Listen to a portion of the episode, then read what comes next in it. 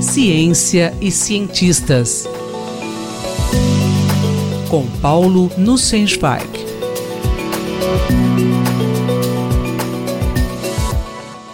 Professor Paulo Nussensweig, qual a relação entre a simetria e as ciências físicas? Caro Júlio, caras e caros ouvintes. Hoje nós vamos falar um pouco de simetria e da importância desse conceito nas ciências físicas.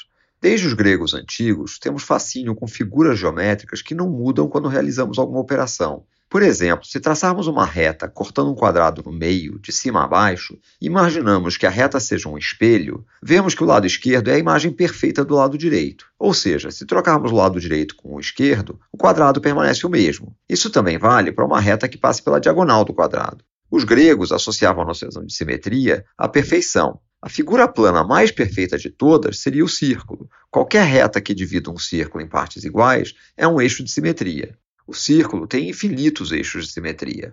Uma esfera também tem infinitos eixos de simetria em todas as direções no espaço. Não é à toa que os gregos consideravam que os astros eram esferas perfeitas. As órbitas dos planetas, por sua vez, eram círculos. Foram necessários muitos séculos para que essas verdades fossem contestadas. Os astros não são esferas perfeitas, Galileu foi o primeiro a observar as manchas solares, por exemplo. E as órbitas planetárias são elípticas, não circulares. A ideia de simetria pode ser estendida para além de aspectos geométricos. Supondo que podemos aplicar alguma operação a um sistema de interesse, dizemos que há uma simetria quando o sistema permanece o mesmo após a aplicação da operação. Por exemplo, se o nosso sistema for um conjunto de bolas numa determinada posição e simplesmente mudarmos a posição por uma translação, nada no comportamento do sistema nos permite distinguir a nova posição da anterior. Dizemos que o sistema é simétrico por translação ou invariante por translação. Um fato muito interessante foi demonstrado há 100 anos pela matemática alemã Emmy Noether.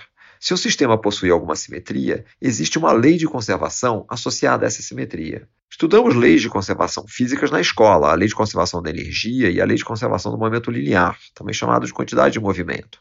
Num trabalho publicado em 23 de julho de 1918, M. Noether provou um teorema matemático que ficou conhecido como Teorema de Noether, ligando as leis de conservação à existência de simetrias. A conservação de energia, por exemplo, está ligada a uma simetria por translação temporal, se observamos um sistema num dado instante ou se escolhemos observá-lo mais tarde, nada no sistema se altera. As propriedades do sistema independem do momento em que escolhemos para observá-lo. Essa simetria implica na conservação da energia. Um sistema invariante por translação apresenta a conservação de momento linear. Se as propriedades do sistema independem da direção em que ele está orientado no espaço, ele tem simetria de rotação. Nesse caso, a conservação do que chamamos de momento angular.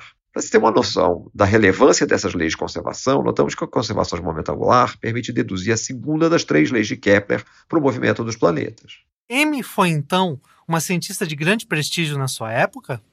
Infelizmente, não.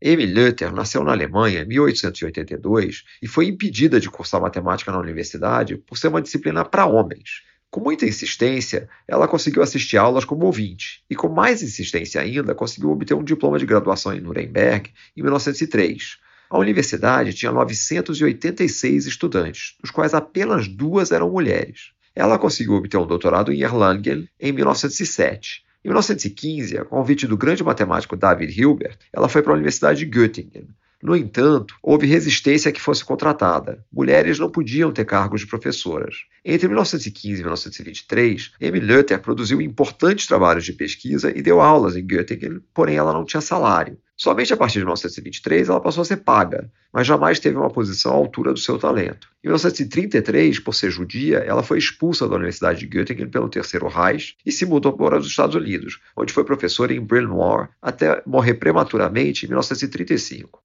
Cientistas célebres como Einstein, Jean Dieudonné e Hermann Weyl a descreviam como a mulher mais importante da história da matemática. Hilbert, que a convidou para trabalhar em Göttingen, ficou indignado com o tratamento que ela recebeu. Encerro com uma frase dele a respeito. Não vejo o sexo da candidata como um argumento contra sua admissão como professora. Afinal, somos uma universidade, não uma casa de banhos. Este foi o professor Paulo Nussensweig, que falou comigo, Júlio Bernardes, para a Rádio USP. Ciência e cientistas. Com Paulo Nussensweig.